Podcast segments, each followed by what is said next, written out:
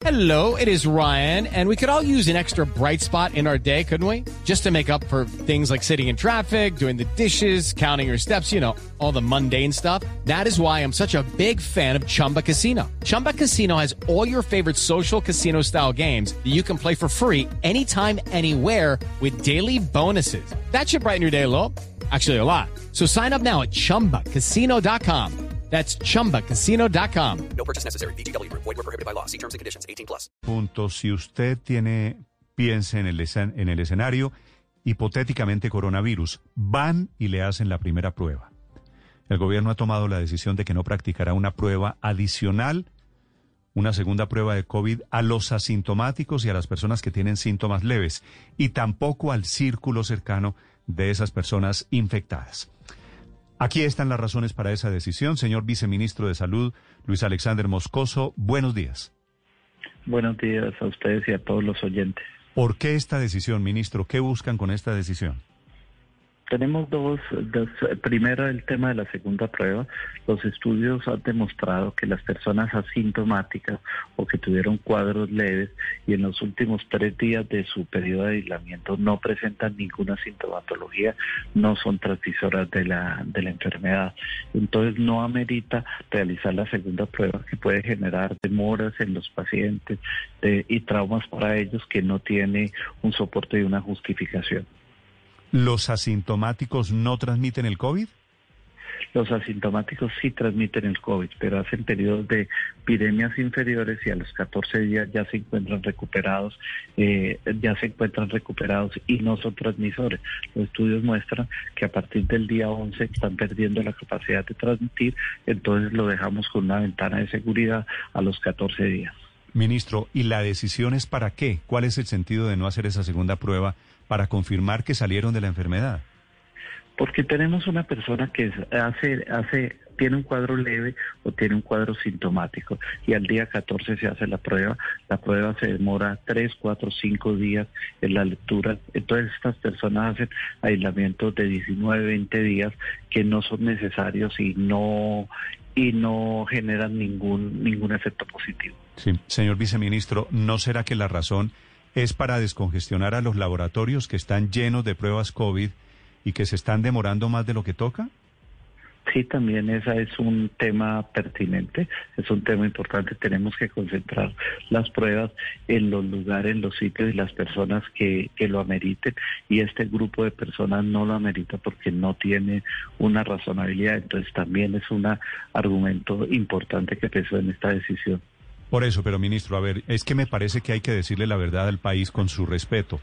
Esto se hace para descongestionar a los laboratorios que están llenos, atosigados de pruebas COVID y se están demorando más de la cuenta. Y lo hacen porque no hay razones para congestionarlos de esta manera. No, señor. Entonces, Eh, entonces es porque un día, Perdón. un día descubrieron, después de seis meses de coronavirus, descubrieron que no se necesitaba hacer dos pruebas. Perdón, la OMS hace cerca de dos semanas. La OMS sacó la recomendación de 10 más 3. Hace dos semanas sacó la recomendación de 10 más 3. ¿Qué es la recomendación de 10 más 3? Las personas asintomáticas en los últimos tres días pueden salir y no necesitan tener la prueba. Esta fue una recomendación reciente de la Organización Mundial de la Salud que entramos a discutir con el grupo de expertos, que estamos entramos a discutir con los infectólogos, que estamos entramos a discutir con las eh, sociedades científicas, hicimos un consenso en un lineamiento para sacarlo y concluir clínicamente porque es lo debido. Pero si usted me pregunta si eso nos ayuda a descongestionar los laboratorios, sí, nos vamos a dejar de hacer un 3-4% de pruebas que hoy hacemos que lógicamente nos van a ayudar y yo no le voy a decir que no, pero esa no es la razón. Es un argumento importante que fue tenido en cuenta, pero no es la razón de la decisión. La decisión es una decisión clínica, es una decisión avalada por los eh, avalada por los infectólogos y recomendada por la Organización Mundial de la Salud. Señor viceministro, ¿una persona que tiene coronavirus a los 14 días necesariamente está curada? No necesariamente. si las personas presentaron cuadros moderados o severos, presentan compromisos en su sistema inmunitario que los puede hacer que sean transmisores después de este periodo. Por eso a estas personas, y de acuerdo al criterio médico, eh, se le debe hacer segunda prueba. Esto, el levantamiento de la segunda prueba es solamente para las personas ambulatorias y para las personas eh, para, con cuadros asintomáticos o con cuadros leves. Y dejamos siempre la aclaración que el criterio médico prima sobre todas las decisiones. O sea, esto es una eso este es un lineamiento sujeto a criterio médico. Si el médico evalúa y encuentra que el paciente es sujeto de la prueba, así sea sintomático, igual se le debe tomar. Viceministro Moscoso, para mayor claridad, entonces pacientes eh, con síntomas leves confirmados por COVID, que se tienen que aislar evidentemente con su grupo familiar, y uno de los familiares eh, también presenta síntomas leves, a ese familiar no se le va a hacer la prueba de COVID diagnóstica y se va a considerar como eh, mm, caso probable por conexo epidemiológico. Vamos con el segundo grupo de, de, de, de, la pregunta. Tenemos un paciente que presenta un resultado COVID eh, positivo porque estaba sintomático o era contacto de una persona positiva. Eh, todas las personas del núcleo familiar se deben aislar se deben aislar con él y todas las personas se consideran epidemiológicamente positivas porque tienen las dos características de la enfermedad, que son contagio cercano y prolongado. Cercano porque conviven con las personas y conviven periodos más largos. Entonces estas personas se consideran epidemiológicamente positivas y no se les realizará la prueba. Esto no significa que si una persona del grupo familiar entra y tiene síntomas diferentes al que dio positivo inicialmente, se le debe tomar la prueba. No. A mm. esa persona se le toma la prueba, pero no al resto de personas del núcleo familiar. Pero también si a criterio médico los médicos consideran por alguna razón de orden de salud mental, de orden epidemiológico, que deben hacerse a todo el grupo, igual se le realizará. Sí, pero, pero, doctor Moscoso, a ver, a mí me da coronavirus, ¿cierto? Yo estoy en mi casa aislado. Sin que haya pruebas, ¿a mi familia también la consideran contagiada de coronavirus? A usted, eh, si a usted le dio coronavirus y es positivo, a toda su familia epidemiológicamente se considera se considera probable coronavirus y se debe aislar con usted sin la prueba. ¿Así no se hayan hecho la prueba? Así no se hayan, no, es que siempre la familia se ha debido aislar con, con, se ha ido aislar con el positivo. Siempre en el lineamiento está no, de acuerdo, el aislamiento de acuerdo, con toda la familia. De acuerdo, la familia se aísla toda, pero ¿se los considera todos contagiados? Se los considera todos contagiados. ¿Así no se hayan hecho la prueba? Así no se hayan hecho la prueba. Y ahora, por cuenta de la decisión que están tomando, ¿se los considera a todos curados a los 15 días? No, todavía no hemos eh, revisado, pero ese es un trabajo que estamos revisando con el conjunto de expertos, con las sociedades, para determinar si es válido establecerlo. Hoy, hoy lo hacemos a dos periodos epidemiológicos. Si ustedes revisan el informe que saca diario el, el, el instituto, dice pacientes recuperados por PCR y por cuadro clínico. El cuadro clínico en ese momento se considera el vencimiento de dos periodos epidemiológicos, pero estamos evaluando si un periodo epidemiológico, que son 14 días, es un periodo suficiente, suficiente para hacerlo. Lógico, a las personas solamente que han tenido cuadros sintomáticos, asintomáticos o cuadros leves. Viceministro Moscoso, entonces al caso positivo de coronavirus y su familia, dice usted, así no haya pruebas, se les va a considerar eh, contagiados epidemiológicamente hablando. ¿Estas personas, esos números van a entrar en las estadísticas eh, de coronavirus en Colombia? No, no van a entrar porque son casos considerados probables, no entran dentro de la suma total de casos. Por eso a las personas que son sintomáticas dentro de ese grupo familiar sí se le hace la prueba. Adicionalmente a las que a criterio médico igual también se le hace la prueba, pero no se contarían como positivo.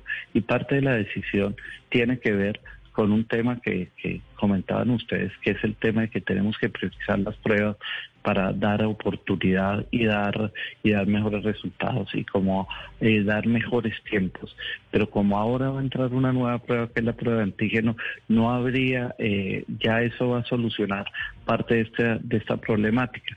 Pero nos estamos encontrando que parte de las personas del grupo familiar le toman la prueba y salen negativos y salen eh, a la calle. Recuerde que la prueba PCR es sensible entre el 70 y el 90% y no todas las personas de ese ambiente eh, son negativas con el resultado. Entonces, lo que queremos es que todas las personas se aíslen los dos periodos, el, periodo completo de los 14 días con toda su familia y evitemos que faltas, falsas personas salgan con la expectativa de que no tienen la enfermedad. Todas las personas del grupo familiar se deben aislar los 14 días. Recuerde que las pruebas en los asintomáticos en los asintomáticos tienen unas ventanas distintas y solamente son positivas a partir del día séptimo eh, hasta el día 11. Entonces tenemos que ser muy juiciosos con esta responsabilidad y lo mejor es que todas las personas del núcleo familiar se deben aislar los 14 días. Pero pero, viceministro, usted nos dijo que esto de los 15 días podría ser 30, porque eh, le pongo una situación, una familia de cuatro personas, una, una de ellas sale positivo, los otros tres no se hacen la prueba, sino se tienen que aislar con ella. De pronto uno de ellos trabaja, por ejemplo, esa persona puede ir a su trabajo y decir, me tengo que aislar 30 días eh, porque mi hermano salió positivo eh, y, y si van a cubrir los 30 días, porque eh, finalmente esta persona se podría infectar en el transcurso de los 15 días y entonces sería un asintomático potencialmente riesgoso si sale eh, después de 15 días. Mm, no entiendo lo de los lo de los 30 días. Hoy una persona No, porque usted dice que se recupera, que se declara recuperado en dos periodos. Yo No, este, es, este es este es un es el tema de recuperado, es un tema de reporte. Es un tema de Ah, reporte. me preguntaron, me preguntaron Pero entonces si el 15 días, supongamos 15 días, viceministro. Si, si son 15 días, entonces mi hermano, que, que no salió en la prueba positivo, sino que está conmigo, entonces mi hermano decide salir dentro de 15 días, pero él se pu- yo lo pude contagiar después. Eh, y entonces sus 15 días deberían ser otros distintos a los míos y podría él ser un potencial contagiador. ¿Ustedes han tenido en cuenta eso? ¿Cuándo se levanta el momento, cuándo se dice el núcleo familiar total ya está libre de- del virus y, y que de pronto no se vuelva un riesgo? Y el tema de, de lo de la, de la licencia laboral, ¿qué pasaría con quienes les toca ir a trabajar? ¿Pueden decir mi hermano está con, con positivo y yo no, no voy a venir a trabajar? Eh, los 14 días se cuentan a partir del día de contacto.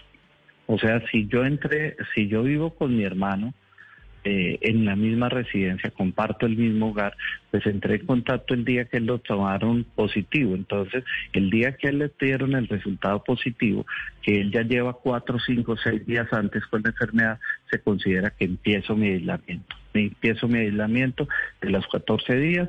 Yo soy asintomático, o sea, no me expiden una incapacidad porque porque no tengo la enfermedad, pero llevo, digo, yo convivo con mi hermano, el empleador, dependiendo de la condición de cada de cada persona, le entregará y le dará a la persona, vaya y haga trabajo en casa en las condiciones que así que así lo permita y la reglamentación va a establecer la forma de remunerar estos días eh, estos días para las personas asintomáticas. Si soy sintomática, me van a expedir una incapacidad donde me van a decir soy sintomático y me van a dar los 14 días y entro a- al periodo de incapacidad. Sí, viceministro, ¿no sería una mejor práctica para que todos sepamos cuál es el avance del COVID-19 en el país, que todas las personas, incluso sospechosas de tener la enfermedad, se practiquen la prueba? Un oyente incluso, de una forma un poco gráfica, dice, ¿eso no es de alguna manera intentar aplanar la curva a sombrerazos? A ver, eh, hoy, hoy el 80%, como lo hemos manifestado en múltiples oportunidades, el 80% de las personas son asintomáticas y no vamos a encontrarlas. O sea, no sabemos cuál es ese 80%. Nosotros hoy le tomamos prueba a las personas sintomáticas y su cadena de contactos. Esto nos aborda que estamos tomando entre el 5 y el 20% del total de las personas que tienen enfermedad. Estas personas que son sintomáticas son mucho más, tienen mucho mayor riesgo de transmisión precisamente porque tienen síntomas. Pero tenemos el 80% de las personas son asintomáticas y pueden estar en las calles.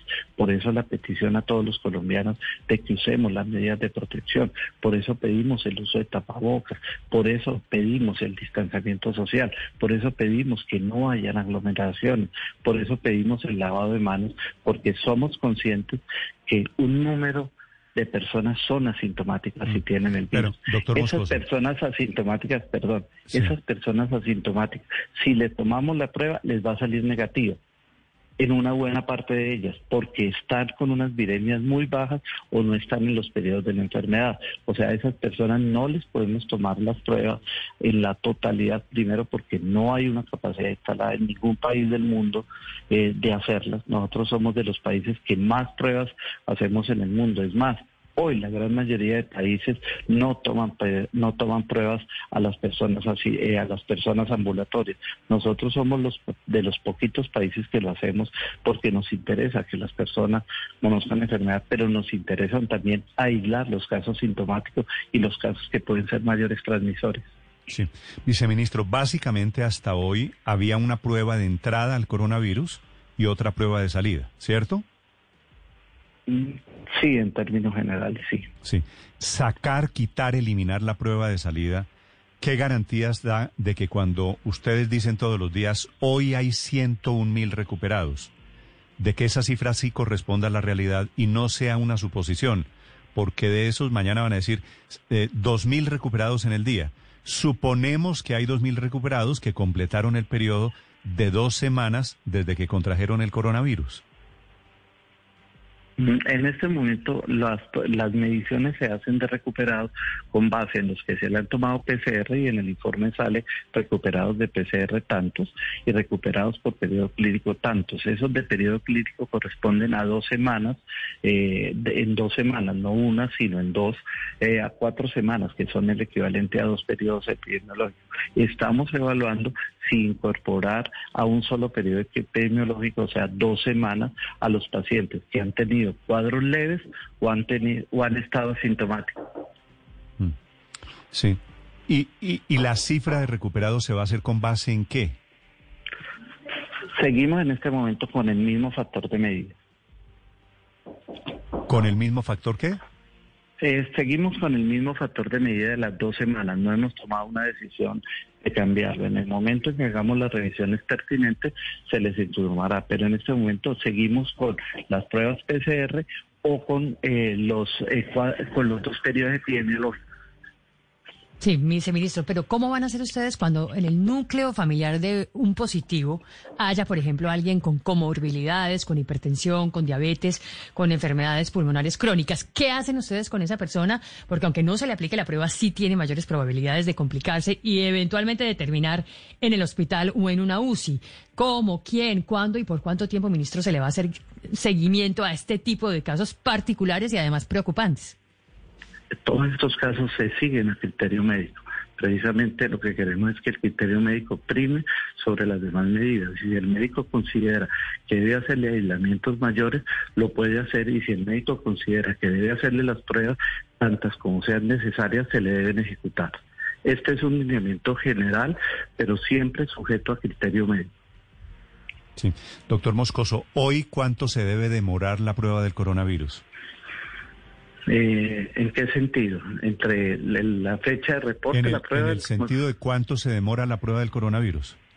La prueba del coronavirus se debe demorar, se debería demorar entre dos y cinco días, entre el periodo de toma, el periodo de transporte, de- periodo de lectura y periodo de entrega. Se debería demorar entre 2 y 5. ¿Y cuánto se está demorando? Se está demorando entre dos y doce días. Sí. ¿Y por qué se está demorando hasta 12 días? ¿Por qué se está demorando? Porque los laboratorios nosotros subimos eh, en la En la parte de, de laboratorios tuvimos de tener un laboratorio al inicio del instituto a tener hoy casi 100 laboratorios que tienen una capacidad de hacer alrededor de 30 mil estudios PCR. Algunos en las dinámicas regionales alcanzan a atender las dinámicas de la ciudad, pero la gran mayoría tienen que ser transportados a otras ciudades para que sean medidos en otras en otros sitios.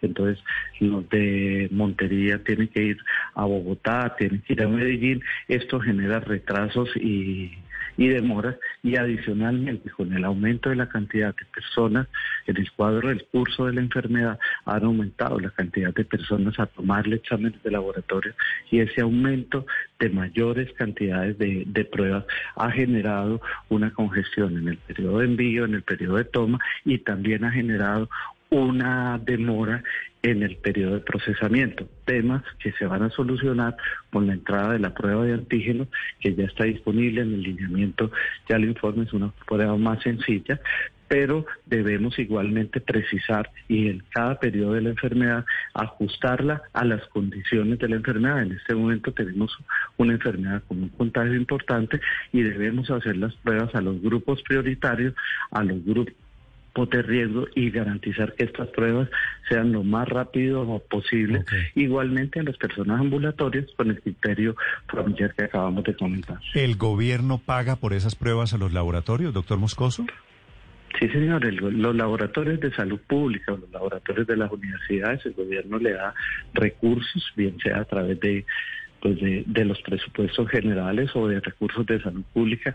Entonces los que se hacen en los laboratorios departamentales no se pagan adicionales, se aprueban y se dan recursos adicionales para pago personal o para insumos o, o hacen parte de los presupuestos, pero a todos los laboratorios privados sí se les paga. ¿Y cuánto paga el gobierno? ¿Cuánto paga el gobierno por cada una de las pruebas? No tengo, no tengo en este momento el valor preciso, algo más de 200 mil pesos por prueba PCR. Y las pruebas de antígeno tienen un valor mucho menor. Esas, esas pruebas, las otras, las de sangre que están tan de moda, ¿qué miden, doctor Moscoso? Miden anticuerpos. Sí, y, ¿Y eso qué quiere decir? Si uno tuvo, dice si usted tuvo la enfermedad. Por eso esas pruebas no son pruebas diagnósticas, son pruebas de tamizaje, son pruebas valiosas para las personas que hicieron cuadros y durante el periodo de la enfermedad no tuvieron la prueba PCR, se utilizan solamente para pacientes post síntomas. Si usted tuvo síntomas y no se tomó la prueba el día 14, puede tomarse una prueba de anticuerpos y tiene una sensibilidad entre el 70 y el 90%. Si usted fue asintomático, así haya tenido la enfermedad, la prueba probablemente le va a salir negativa porque no tienen sino una sensibilidad del 20%. Por eso esas pruebas nosotros no las utilizamos como estrategia diagnóstica. Son pruebas eh, que determinan un caso probable y que sirven para eh, exclusivamente estos pacientes en los post-síntomas. Sí, doctor Moscoso, las pruebas de antígeno que ustedes anunciaron en las últimas horas, ¿qué porcentaje de certeza dan sobre la enfermedad? Algunas eh, publicaciones internacionales las asimilan a las pruebas de sangre, dicen que son poco confiables. Los estudios y las validaciones que hizo el Instituto Nacional de Salud en Colombia eh, en pruebas disponibles nos da entre el 99 y 100% de coincidencia con los PCR en el periodo que deben usar deben ser utilizadas. Las PCR se tienen que utilizar en un periodo del día 4, el día el día 4 después de del contagio o desde el periodo de síntomas y va hasta el día 14. Después de ese periodo pierden sensibilidad las pruebas PCR. Las pruebas de antígenos tienen sensibilidad a partir del día 3 y tienen sensibilidad hasta el día 10. Después del día 10 pierden sensibilidad.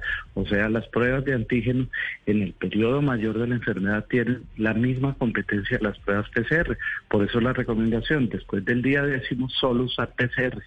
Ok, que son las pruebas moleculares las más confiables, no sobra repetirlo. Señor viceministro Moscoso, gracias por la explicación, gracias por la compañía. Muchas gracias. Ok, round two. Name something that's not boring. laundry? Uh, a book club. Computer solitaire, huh? Ah, sorry, we were looking for Chumba Casino. That's right. ChumbaCasino.com has over 100 casino style games. Join today and play for free for your chance to redeem some serious prizes.